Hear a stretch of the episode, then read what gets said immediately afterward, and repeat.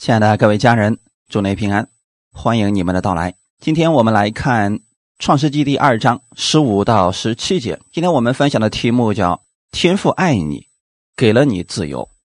我们先来读一下这段经文，《创世纪》第二章十五到十七节。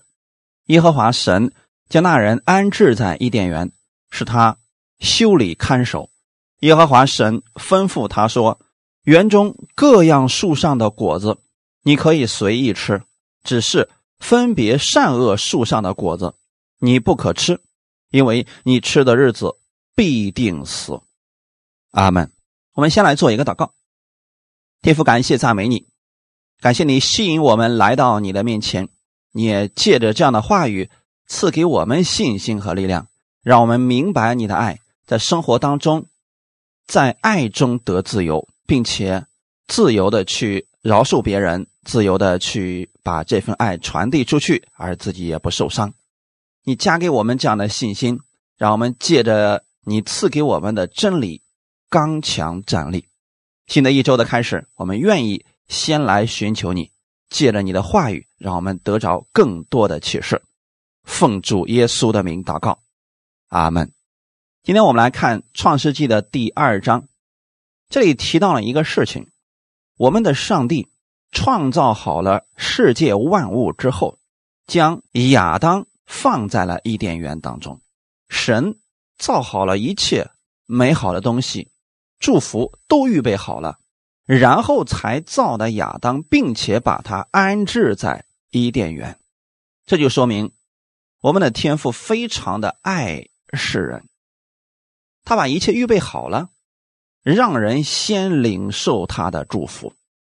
当然了，信了主之后，并不是说天父一切都做完了，我们就什么也不需要做了。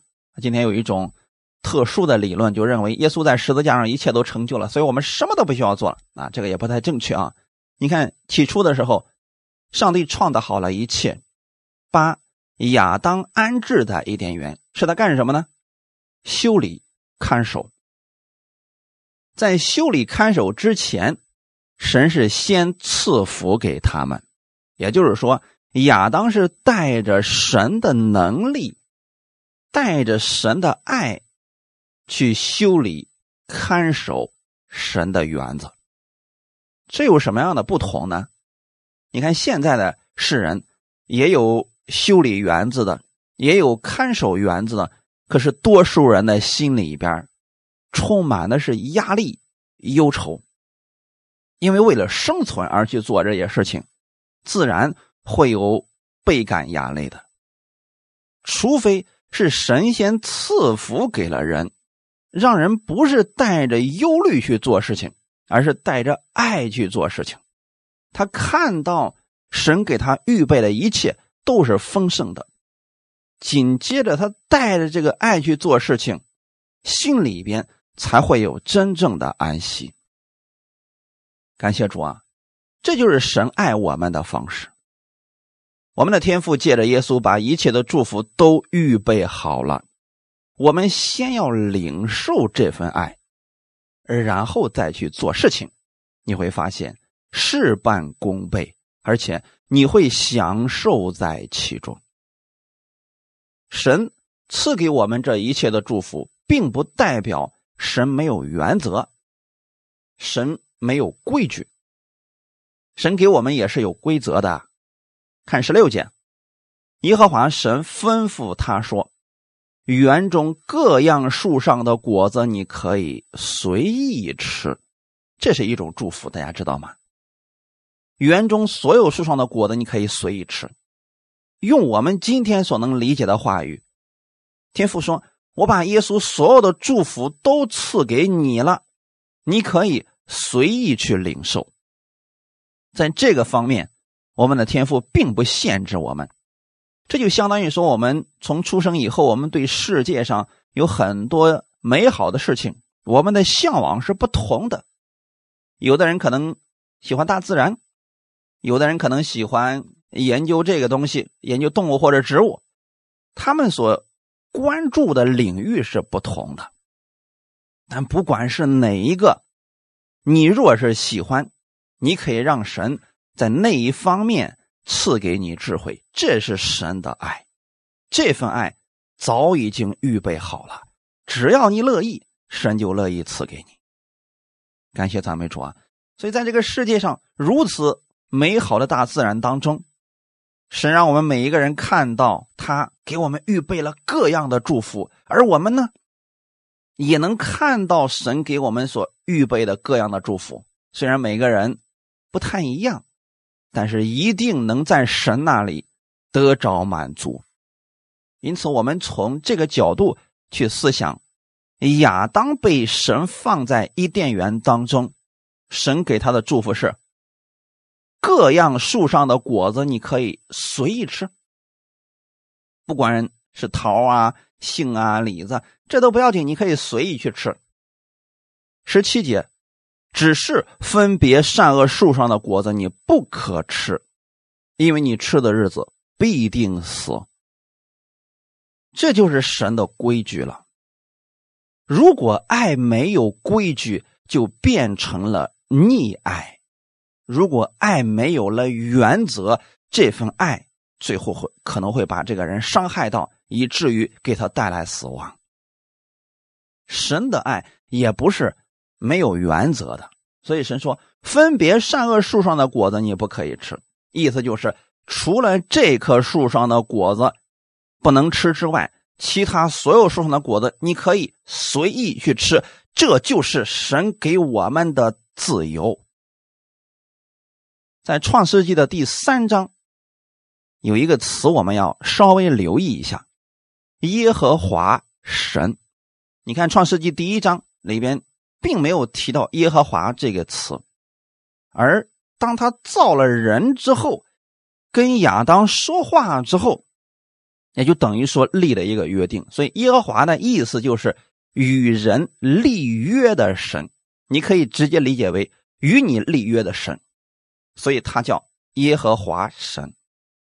既然是约定，那就必须要人来遵守的，所以在这里提到耶和华神对亚当所说的话语，那是需要亚当去遵守的。我们今天已经在属灵当中借着耶稣得着天父所有的祝福，有些人并没有看到这个祝福，因为他没有领受，自然他也无法给出去。所以神的法则是什么呢？你先知道神给你这样的祝福了，然后领受下来，再给出去。神不让做的事情，我们就别去做了。神让我们去。修理看守，那我们去做这个事情就好了。园中各样树上的果子你可以随意吃，就说明了神的祝福是慷慨的，是丰富的，绝对够我们用的。哈利路亚！你只需要把焦点放在这里就行了。人犯罪之后啊，通常都有一个问题，就是。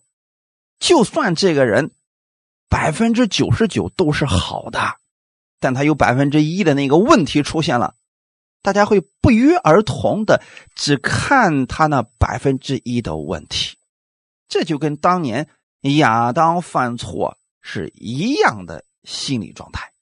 蛇去诱惑夏娃的时候，那肯定要给他一个疑问呢。你想想看，为什么那棵树上的果子不可以吃呢？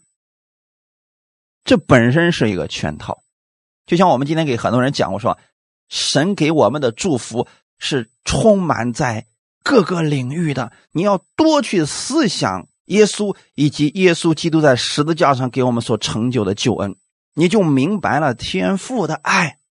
多去领受天父的爱，你就会看到这个世界上有很多美好的事情。有人就会说了。那不，这个世界上还有很多黑暗的吗？还有很多让我们难以接受的事情吗？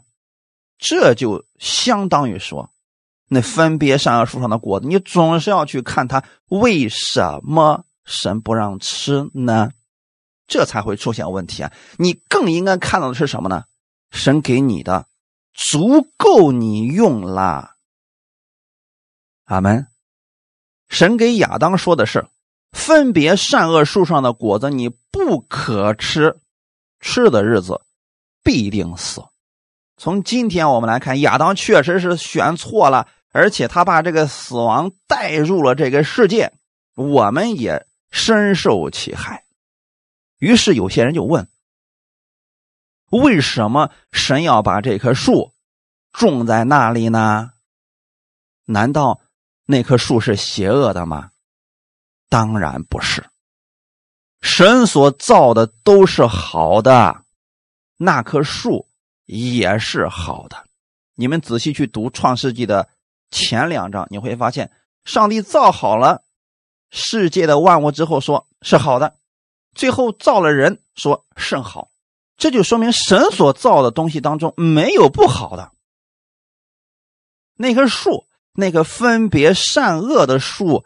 也是好的，对吗，弟兄姊妹？只是这棵好树，它不适合人吃，那个果子不适合人吃，这一点大家分清楚就可以了。有人说了，那为什么不适合吃呢？很简单，神所造的有一些树是可能就是仅供你去观赏的，有些动物也是仅供你去观赏的，它不适合吃啊。这个世界上是不是有很多树上的果子是不能吃的？是不是有很多的草也是不能吃的呀？因为它有毒啊！难道你说神造的这些这是不好的吗？不，那个东西如果用在药学上去治病是非常好的，但是不适合人吃，这个并没有问题啊，并不是所有树上的果子都可以吃的。你如果能理解。神的这份爱，在爱中你就会相信他。如果人没有领受这份爱，才会有怀疑。他会说：“为什么这个不能吃啊？不能吃，你为什么给造出来呀？”这就很明显，他不是在爱中去理解这些事情。如果人不听，吃了会如何呢？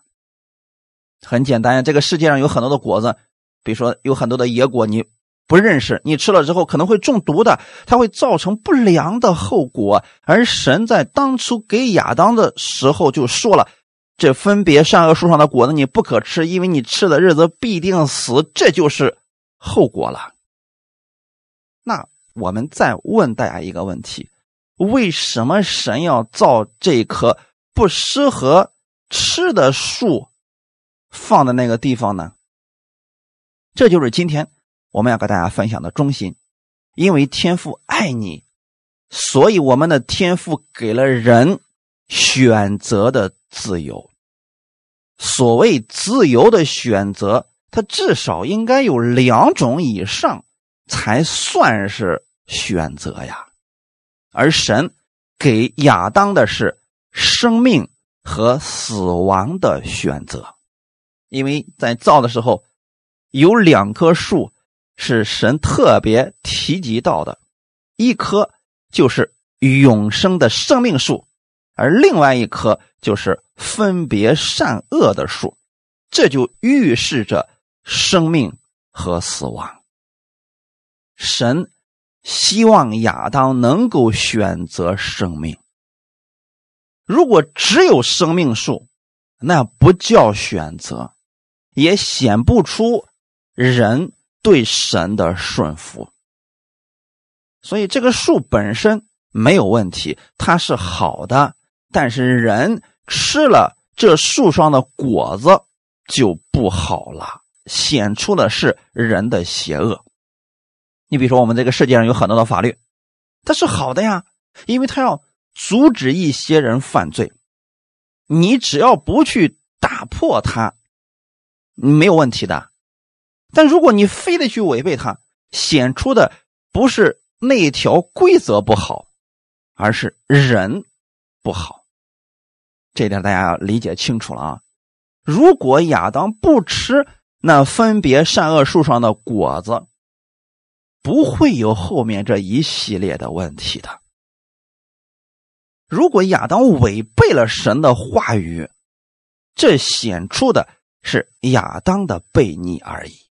而顺服不仅仅体现在吃哪棵树上果子的问题，它可以体现在我们生活当中的各个方面。我们今天可以说，亚当，如果你不去吃那个树上的果子，我们也不至于如此呀。我们可能会觉得亚当选择错误了。那今天的你呢？神借着耶稣把各样的祝福给我们，他在圣经上面也写了，有一些事情是不可以去做的，有些事情是我们要去做的。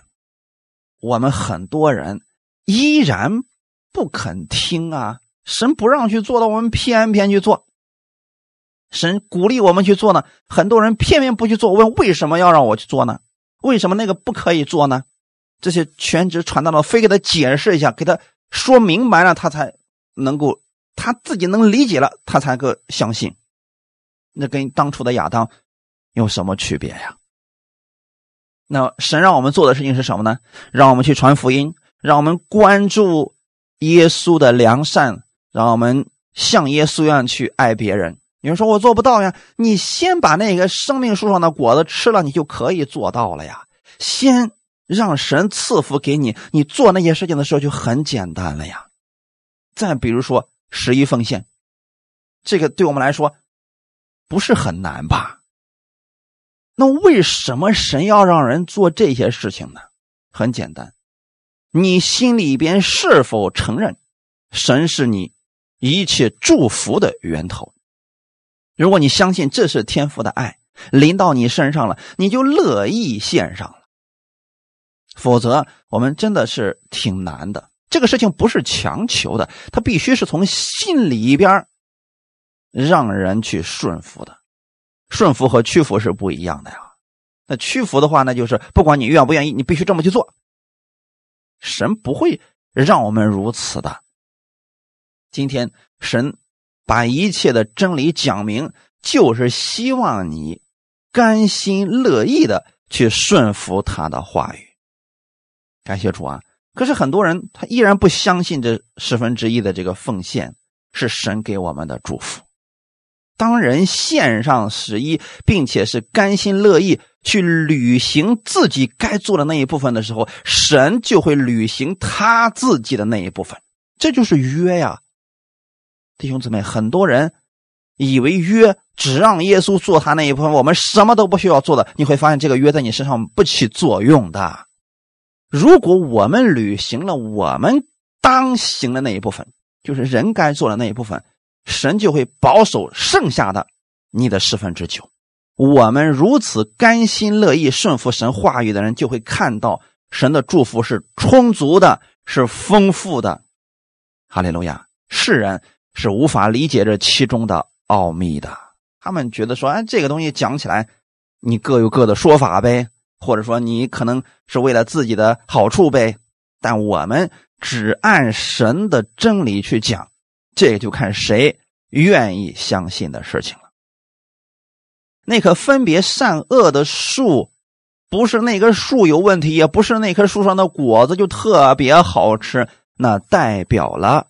神的权柄，神就把那个树放那儿，以此来看看亚当是否愿意甘心乐意的听从他的话语。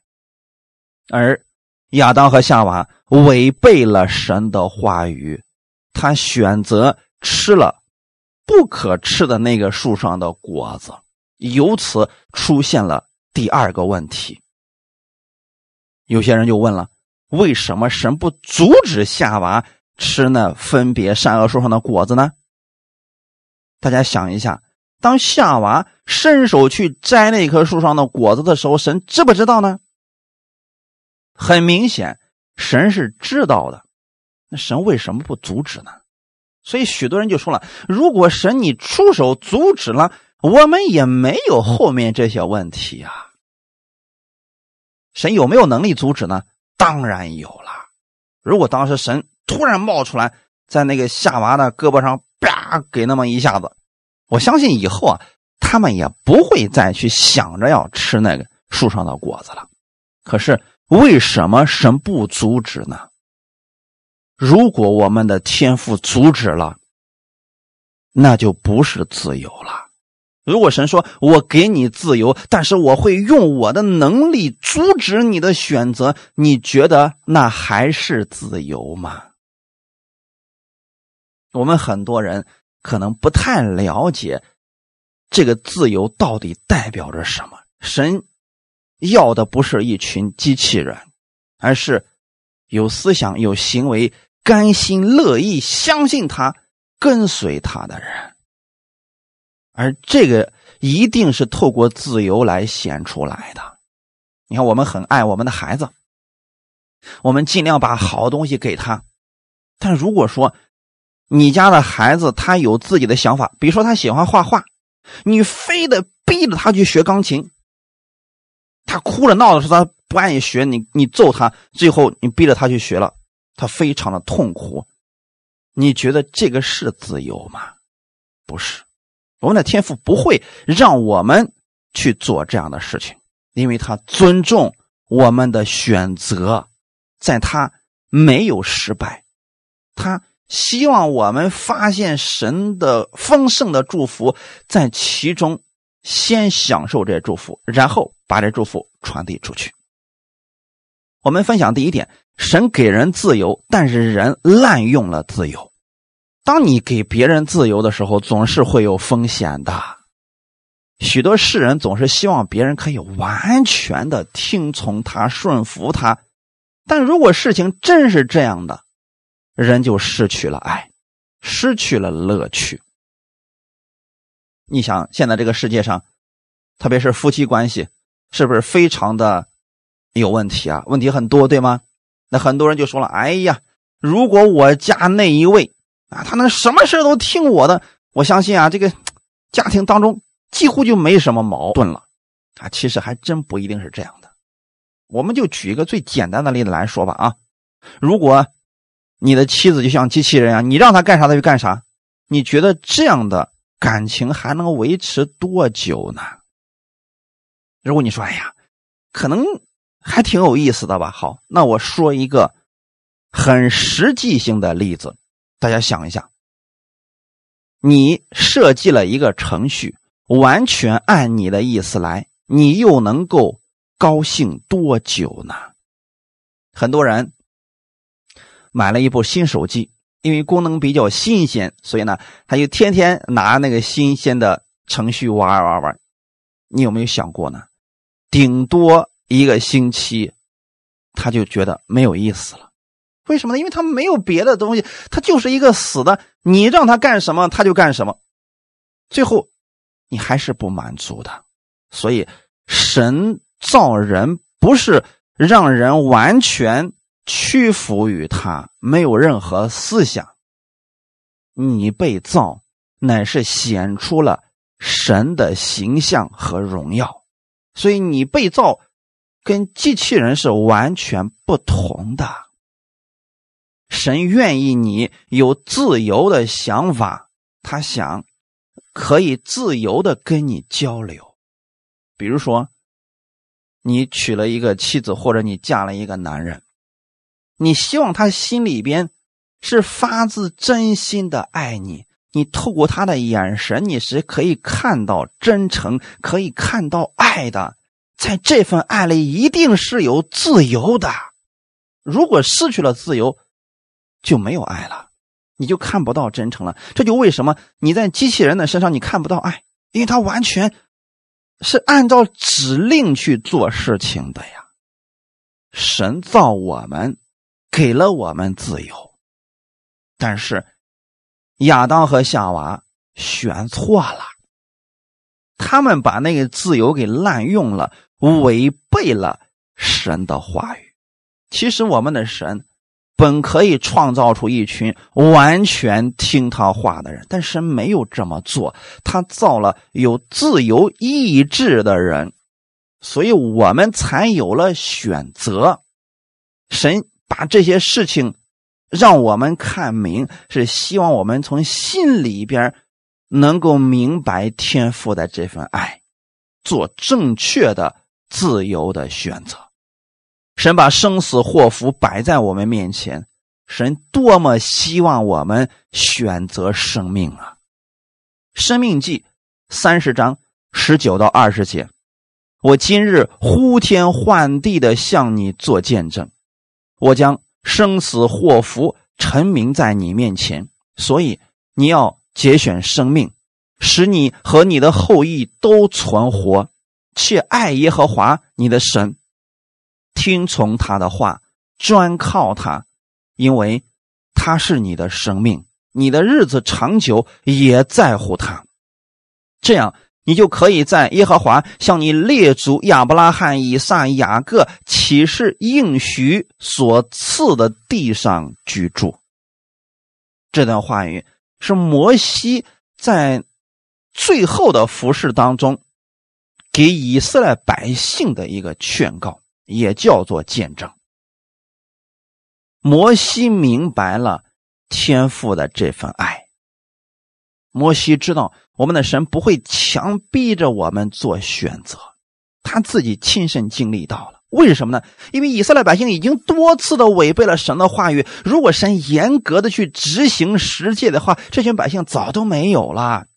可是呢，神一次一次的给他们机会，就是希望他们能够拣选生命。所以摩西才说：“我呼天唤地的向你们做见证，我现在把生死祸福陈明在你们面前，所以你们要拣选生命。那这是不是跟起初我们的神让亚当做选择是一样的呢？我把生命树和分别善恶的树都摆在那里，我希望你能够选择生命树。”因为你选择了生命树，你和你的后裔都得存活，你还会看到神的爱。你听从他的话，专靠他，因为他是你的生命，你的日子长久也在乎他。这段经文是不是可以完全应用在亚当的身上呢？因为这本身就是天父的心意。天父希望亚当在伊甸园当中可以长久的活着，可以蒙福的生活。那么，摩西把这段话语告诉以色列百姓，是因为他心里知道这群以色列百姓不服神的话语，可是他们一次次违背神的话语做选择，已经伤痕累累了。摩西多么希望他们能够选择生命，就是听从神的话语，专心的依靠他。可能有些人说了，我不知道怎么样去依靠神呢？很简单呀，神的话语已经留给你了呀，你领受了哪一部分，你就照着去行，这就可以了呀。神并没有说你必须把我所说的话都给我行出来，你能领受哪一部分？你就去行，神就乐意赐福给你，让你得着更多的启示，让你在那个领域当中越来越专业。很多人的误区在哪呢？他选错了，他选了一个神不让干的事儿，他非得去做，结果呢是离神越来越远，问题越来越多，他还不知道回头，这才是可惜的呀。虽然人有自由意志，但人不能说我因为有神给我的自由选择，所以我可以肆意妄为而不用承担后果，这是不可能的。就像亚当一样，如果亚当说了我可以吃那分别善恶树上的果子，这是你给我的自由，但是我还不想死，这种事情如何成立呢？这不能的。今天很多的信徒就是选择了这条路，还不想死。那神的公义怎么能够执行下去呢？如果说亚当吃了分别善恶树的果子还不用死的话，有人说了，那我也没机会去吃那分别善恶树的果子呀。好，我今天举个例子来讲，很多信徒明明知道。神在圣经当中告诉我们，有很多事情不要去做，比如说不要去攻击别人，不要去毁谤、定罪别人，要把福音传给人。可有些人偏偏如此去做。那神告诉我们说，你要去饶恕你的仇敌，为他们祷告。有人说我不饶恕，我就要把这个恨放在心里边。如果人非得要如此去做，他心里边充满了怨恨、苦毒，他又说：“神，你为什么不把这个东西给我拿走呢？”这是不是很矛盾呢？这类似于什么呢？你非得自由的把你的手放在火上去烤。有人说了，我还不想我的手受伤。这个事情就是你违背了神的那个律，它一定会有一个不好的后果出现的。因为你不论信心有多大，只要你滥用了这个自由。你把手放在火上去烤，你无法阻止你的手被烧伤。无论你的信心有多大，这个痛苦的后果是你无法避免的。那最好的方式是什么呢？不去放就行了嘛。这多简单，是不是？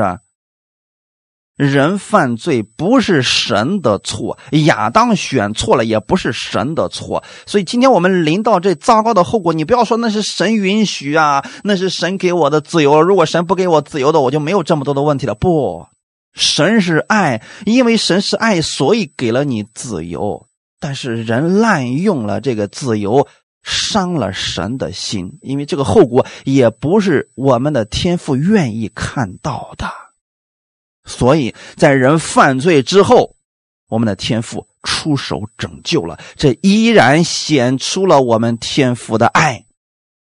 我们仍然有选择，你犯罪之后要不要按照神的方式蒙拯救呢？亚当犯罪之后，他是用无花果树的叶子做衣服来遮盖自己的羞耻。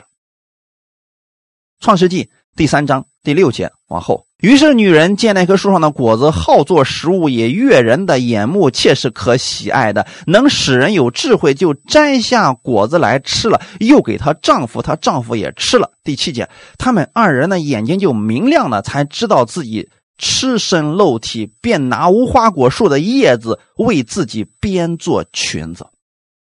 他们犯罪之后，自己的羞耻露出来了。好了，他们不是立即去找神。而是用了自己的方法，用无花果树的叶子为自己编做裙子。我们知道神的原则，现在你肯定是知道的呀。没有流血，罪就不得赦免了。很明显，亚当和夏娃犯罪了，他们想透过一种不用流血就可以赦罪的方法来遮盖自己的罪。这个事情在世界上不存在。无花果树的叶子无法遮盖人的罪，也无法替人赎罪。人能想到的方法都是不用死，不用流血，这个罪还能被给遮住。这不就是世人的这个心理吗？神是圣洁的，是公义的，他不能背乎他自己，他不能把无罪的看作是有罪的，也不能把有罪的看作是无罪的。很明显，亚当犯罪了，但神爱他，如何解决罪的问题呢？这要显出神的公义啊！既然他们犯罪了，所以必须有无罪的人为他们的罪付出代价，这样才能把罪的问题解决了。如果不用流血，罪就可以被赦免的话，宇宙当中就没有了秩序，这公义就被打破了。那么宇宙万物瞬间就会崩溃。如果地上的国失去了公义，人就会失去平安。你想想看，当初的时候，亚伯和该隐，该隐啊，因为他兄弟亚伯献那个祭被神悦纳了，他就把他兄弟亚伯给杀了。他为什么后来那么害怕呢？因为没有律法，所以说他就害怕别人见了他也杀他。这一点大家是不是就明白了？如果地上的国失去了公义，人就会失去平安，就会在惧怕当中，在绝望当中啊。还好，在基督里边。你拥有神的意，神是有规则的神，他虽然是爱，但是他们不是没有原则，所以这个你尽管可以放心，他是充满慈爱、公义、怜悯的主。创世纪第三章二十一节，耶和华神为亚当和他妻子用皮子做衣服给他们穿，这就是神的解决方法。爱和公义同样重要。神是爱，同时也是公义的，所以神透过动物的血遮盖了他们的罪。既然他们要穿上动物的皮子做的衣服，那么这个动物就一定要死的。我的认知当中，这个应该是一只羊。弟兄姊妹，那预表的是我们耶稣基督献出他自己的生命，流出宝血，我们的罪才被洗净了。我们披上基督的公义，这个义袍，我们的羞耻才被彻底的遮住了。什么时候人的自义一出来，想把基督的义袍拿下来彰显自己的时候，显出的都是人的羞耻。这段经文这里边预表的是，有一天神的儿子耶稣要用他的血洗净我们的不义，用他的义代替我们的不义。约翰福音第一章二十九节，次日，约翰看见耶稣来到他那里，就说：“看呐，神的羔羊，除去世人罪孽的。”这就是耶稣来到这个世界上的真正的目的。因为亚当和他的后裔都犯了罪，而这个罪要被解决，就必须用他儿子的血来代替我们。这是因为天父爱我们，所以又一次。给了人一个选择，自由选择的机会。你可以选择相信耶稣，也可以选择不相信。约翰一书第一章第九节：我们若认自己的罪，神是信实的，是公义的，必要赦免我们的罪，洗净我们一切的不义。当人想要接受耶稣的这个义的时候，首先要承认自己是一个罪人。如果一个人不承认自己是罪人，他就不需要耶稣的拯救了。就像亚当，如果他没有意识到自己是赤身露体的，他就不会拿无花果树的叶子来挡住身体了。那我们有没有发现，我们生活当中有很多的问题呢？我们有很多不能做的，我们有很多的忧愁压力呢？好，这就是我们的问题。这其实是罪所显出来的一部分样式而已。怎么彻底解决这些问题呢？接受耶稣，除去罪孽。在基督里才能拥有长久的喜乐和平安。那你若承认自己是一个罪人，神是信实的，是公义的，必要赦免我们的罪。怎么赦免呢？靠着耶稣的血啊！这里跟人一点行为关系都没有啊！靠着耶稣的血，只要你相信耶稣在十字架上为你的罪流血牺牲，他的血能够洗净我们一切的不义，一切的不义。包括多少呢？你所有的一生当中所有的不义都被耶稣的血洗干净了，所以借着耶稣的血，你的罪被洗净了；借着耶稣的死，你的罪价被还清了；借着耶稣的复活，你被诚意了。这就是人的选择，你要不要接受呢？有人说我愿意接受这位主，愿意得着他那份平安。好的，你相信耶稣。就等于说，你现在做了一个选择，吃生命树上的果子了。那么你的选择是正确的，就可以了。如果人不吃这棵分别善恶树的果子，依然没有生命，依然不会有生命的。以弗所书第二章十一到十三节，所以你们应当纪念，你们从前按肉体是外邦人，是称为没有受割礼的。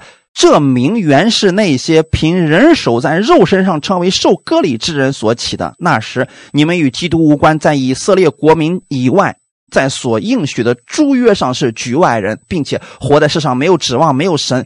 你们从前远离神的人，如今却在基督耶稣里，靠着他的血已经得亲近了。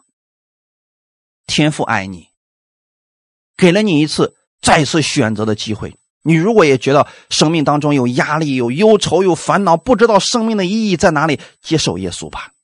你过去是外邦人，在诸约上是局外人，现在借着相信耶稣基督，你就可以进入到耶稣基督里来，靠着耶稣的血跟天父亲近了。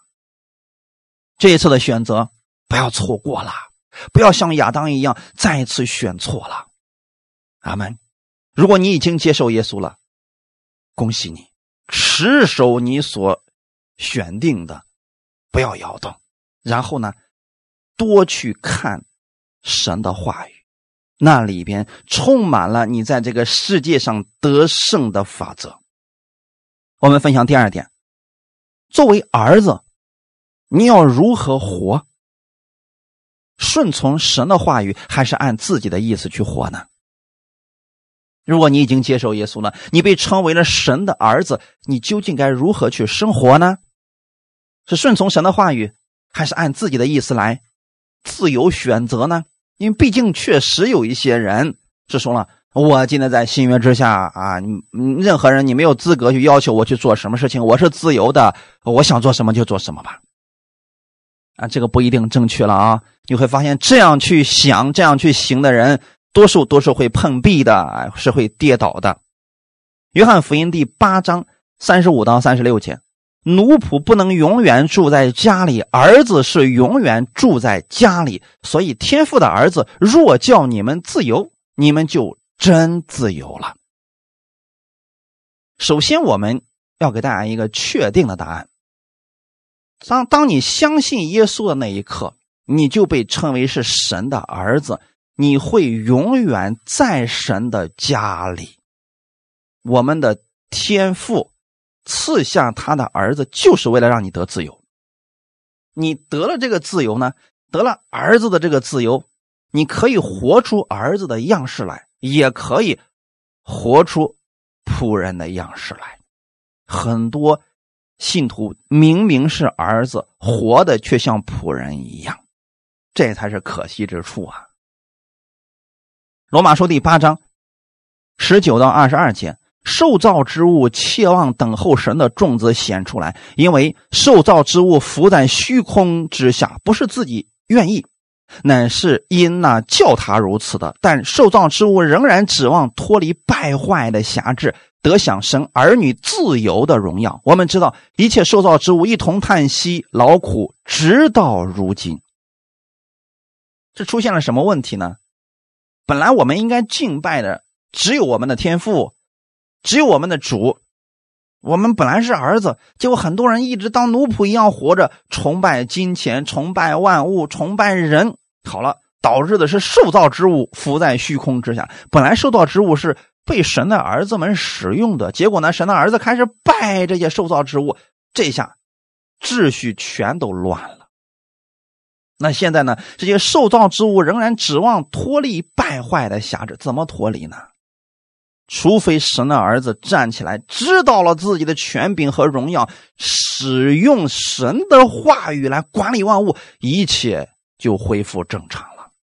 你看，现在有很多的信徒依然是像世人一样崇拜金钱的呀，什么挣钱干什么啊？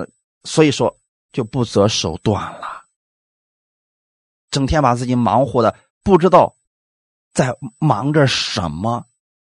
你让他去敬拜神，让他去聚会，让他去听到，没时间呐，我太忙了。弟兄姊妹，这就是顺序混乱。那作为神的儿子，你该如何去活呢？你要仰望。主的供应，就像起初的亚当一样，神赐福给亚当，然后让他管理万物，用神的智慧去管理万物，一切就变得简单了。今天的你作为神的儿子，也可以如此，先领受神的话语，把神的话语放在心里边。常常去默想，你会发现这个话语会在你的领域当中，不管你是在哪个领域生活的，哪个领域工作的，都可以对你有极大的帮助和启示。也许你会有很多的灵感出来，也许你在做事情的时候会有很多的思路出来，让你很短的时间就把工作完成了，而且完成的很出色。这个需要你祷告的呀，需要你多多去关注默想神的话语。才能够有这个结果的呀！很多人是既想有这个结果，又不想去读神的话语，这个不会有好结果的。自由到底是什么呢？自由不是想做什么就做什么，那个叫放纵，那样会伤害别人，也不知道内疚的。自由是你不想做什么的时候，你就有力量选择不做，这才是重要的啊！领受从神而来的自由，我们才能够真正的。彼此相爱，你自由的把这份爱给出去，而不受伤害。这是什么意思呢？很多时候我们好心帮助别人，别人不但不成情，反而会诬陷我们。很多人就受伤了，说以后再也不干这样的事情了。啊，这就是受伤了嘛。很明显，他失去了这个自由嘛。而从基督而来的自由是什么呢？我们就这样不断的领受从神而来的爱。我们知道耶稣是这样爱我们的，所以我们这样把这份爱不断的给出去。就算别人不理解，我们已经把我们该给的给出去了。他不领受是他的事情，我不应该为这个事情过度的伤心呐、自责呀。我们只要做的是符合神的话语的，这就足够了。别忘记了，在天父的爱中，你给出去的一定不会伤害别人，一定不会的。阿门。而且还有什么呢？你领受从天父而来的自由，你可以自由的饶恕别人而不悔恨。很多人说了啊，好吧，我今天我也领受从神而来的这份爱，然后我就饶恕呃我家的那一位。好了，饶恕之后就后悔了，说为什么那么轻松就放过他呢？我受不了了，我昨天那个饶恕不算了。你会发现，这不是自由的饶恕啊！真正的自由的饶恕是什么呢？主的平安、喜乐充满在你的心里。就算别人没给你道歉，你依然能够饶恕他，让这个事情过去。你心里边不再有这些定罪、内疚、委屈了。你选择的是领受每一天从神而来的爱，这就是你的自由，是神给我们的自由。加拉太书第五章十三到十五节，弟兄们。你们蒙召是要得自由，只是不可将你们的自由当作放纵情欲的机会，总要用爱心互相服侍，因为全律法都包在“爱人如己”这一句话之内了。你们要谨慎，若相咬相吞，只怕要彼此消灭了。我们今天是蒙了神自由的人，但很多人滥用了这个自由。就如同亚当和夏娃滥用了自由，所以他们有了比较糟糕的后果。今天很多信徒也是滥用了自由，结果呢，伤害了自己，伤害了别人。那我们领受从神而来的自由，要做什么事情呢？用爱心互相服侍，这是我们要去做的事情。不要再推卸责任，说了：“哎呀，这都是神做的，都是圣灵做的。如果圣灵不做，我能做什么？你先去做，圣灵才会帮助你。你先行出去，圣灵才会加给你力量。摩西如果不向红海举杖祷告，红海不会分开。如果祭司们不是抬着约柜走向约旦河，约旦河不会分开的。”所以很多人总是等着神做了，然后我们我们再去做。神该做的那一部分早都做完了，现在差的是我们要去做的那一部分，要用爱心互相服侍。阿门。很多信徒做什么事情呢？不是用爱心互相彼此服侍，而是彼此相咬相吞，彼此攻击，彼此说坏话、负面的话语。这不就是？最后导致的结果是世人看我们的笑话，也不觉得你这个神到底好在哪里了。那是不是应该是我们需要谨慎的部分呢？所以这就是滥用了自由了。最后我们看段经文，《约翰福音》第八章三十一到三十六节，耶稣对信他的犹太人说：“你们若常常遵守我的道，就真是我的门徒。”他们回答说：“我们是亚伯拉罕的后裔，从来没有做过谁的奴仆。你怎么说，你们必得以自由呢？”耶稣回答说：“我实实在在的告诉你们，所有犯罪的，就是罪的奴仆。奴仆不能永远住在家里，儿子是永远住在家里。所以，天父的儿子若叫你们自由，你们就。”真自由了，阿门。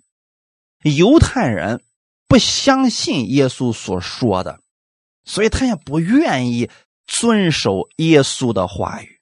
耶稣给他们的劝告是：你们若常常遵守我的道，就真是我的门徒了。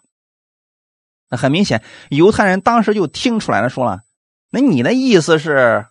我们不听你的话，不遵守你的道，我们就是成为了奴仆呗，我们就没有自由了呗。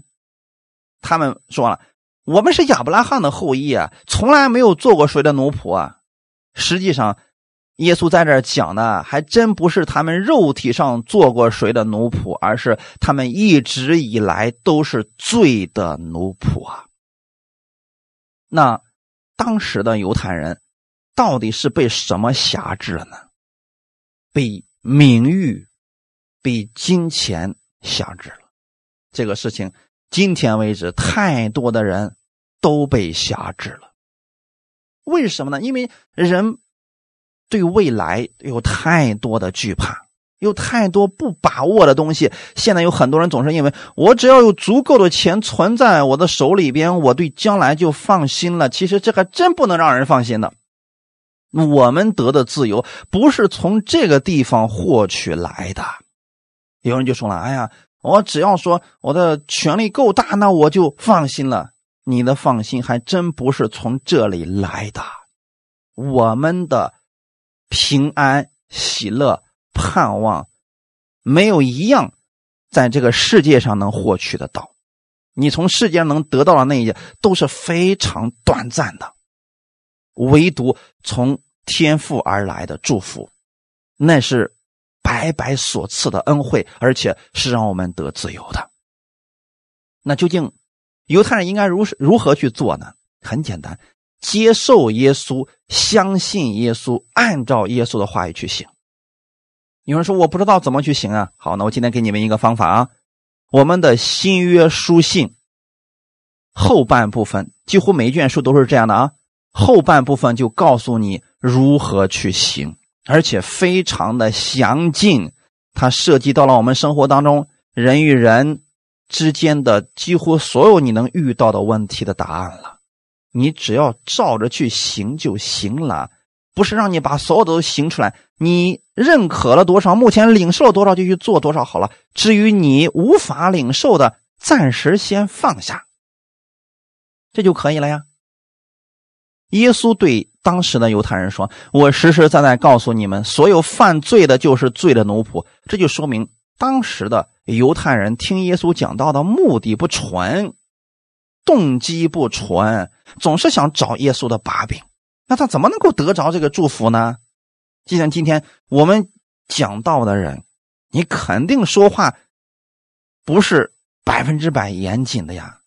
如果有人前后。句子都给你拿走，就拿其中一句话，非得要说事情，他肯定会有一些漏洞在其中啊。因为我们说的话比较多嘛，因为他有这样的心态，所以他就听的时候，他就听你哪个地方错了，这个时候绝对得不到什么领受的。那我们应该用什么样的心自由的去领受呢？啊，这个人讲的，那我们哎，这个挺好的，这段我有领受好，听完了之后，咱们就试着在生活当中把它用出来。这就是儿子，我们从天父那儿领受话语也是如此啊，领受了就去活出来，这就是顺服神的话语而生活了。那很多人是，哎，这个说的对，可是去行的时候依然按照的是过去自己固有的思维，那自然看不到神的那个祝福，他会怀疑，哎，为什么神的祝福临到他身上，为什么你没有那么多的见证，为什么在我身上就没有呢？那是需要我们自己。去领受、去遵行的这一块别人代替不了你的。儿子永远住在父亲的家里边，却每天饿得嗷嗷叫，你不觉得这是这是儿子自己有点懒惰了吗？他父亲家里边很富足啊，一切供应的都有，你不能自己去拿点吃的吗？对不对，弟兄姊妹？我们的天赋是富足的，是丰盛的供应的那位主，你多去领受他的话语，然后试着。遵行出来，你就得着了，这就是真自由了。感谢赞美主！你知道我们的天父多么希望他的儿女们都活出这样荣耀的样式吗？因为天父爱你，所以今天不会强制性的让你去必须听他的，你不听的话，他就收拾你，不会做这样的事情了。他给你自由的选择，你是否愿意按照耶稣的话去行呢？如果你愿意。这个福分你是一定能够看到的，感谢赞美主，希望你们都能够经历这样的美好。我们一起祷告，天父，我们感谢赞美你，谢谢你把这样的话语赐给我们，你让我们知道天父因为爱我们，所以给了我们自由。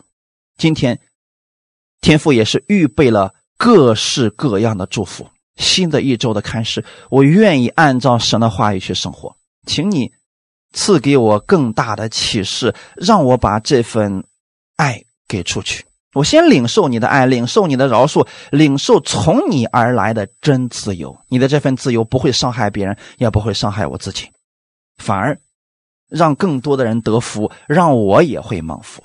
我愿意在生活当中把这份爱给出去，请圣灵帮助我更新我的心思意念，让我有力量爱别人，让我有力量去饶恕别人，让我有力量把基督的福音告诉给更多的人。感谢赞美你，天父，你也祝福今天所有听到的弟兄姊妹，让他们的心思意念被更新，让我们选择顺服神的话语而生活。我相信他们会更多的。经历到你的美好，一切荣耀都归给你。奉主耶稣的名祷告，阿门。最后，我们一起来做一个祷告。天父，感谢赞美你。新的一周的开始，我相信你已经预备好了我们所需要的祝福。不管我们在哪个领域当中做服饰、生活、工作，我相信都有你已经预备好的祝福。你开我们的眼睛，让我们看到你每一天给我们所预备的，让我们领受你的爱，领受你的力量去生活。也奉主耶稣的名赐福我们今天听着讲道的所有的弟兄姊妹。你让他们的得着的启示更多，并且有力量把这个启示活出来，活出美好的见证来。奉主耶稣的名赐福你们和你们的家人，远离一切的疾病。你们在基督里边是健康的，是被神所爱的，天父爱你，你是他的爱子，所以这周你可以期待你手中所做的充满神的祝福，相信就必会看见了。一切荣耀都归给我们天父，奉主耶稣的名祷告，阿门。